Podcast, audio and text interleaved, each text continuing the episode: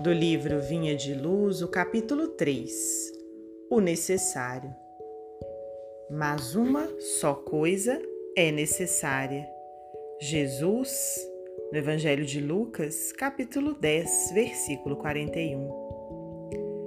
Terás muitos negócios próximos ou remotos, mas não poderás subtrair-lhes o caráter de lição, porque a morte te descerrará realidades com as quais nem sonhas de leve.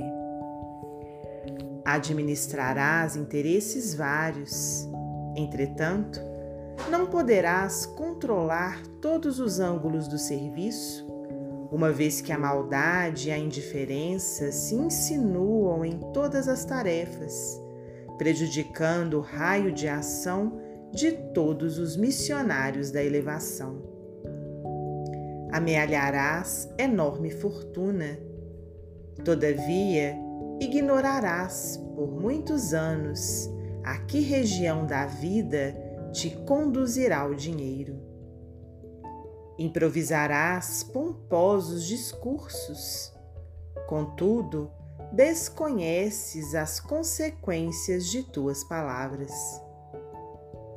Organizarás grande movimento em derredor de teus passos. No entanto, se não construíres algo dentro deles para o bem legítimo, cansar-te-ás em vão. Experimentarás muitas dores, mas se não permaneceres vigilante no aproveitamento da luta, teus dissabores correrão inúteis exaltarás o direito com verbo indignado e ardoroso. Todavia, é provável não esteja senão estimulando a indisciplina e a ociosidade de muitos.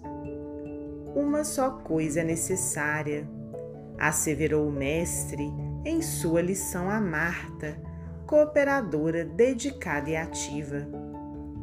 Jesus desejava dizer que, acima de tudo, compete-nos guardar, dentro de nós mesmos, uma atitude adequada ante os desígnios do Todo-Poderoso, avançando segundo o roteiro que nos traçou a divina lei. Realizado esse necessário, cada acontecimento, cada pessoa e cada coisa se ajustarão a nossos olhos no lugar que lhes é próprio.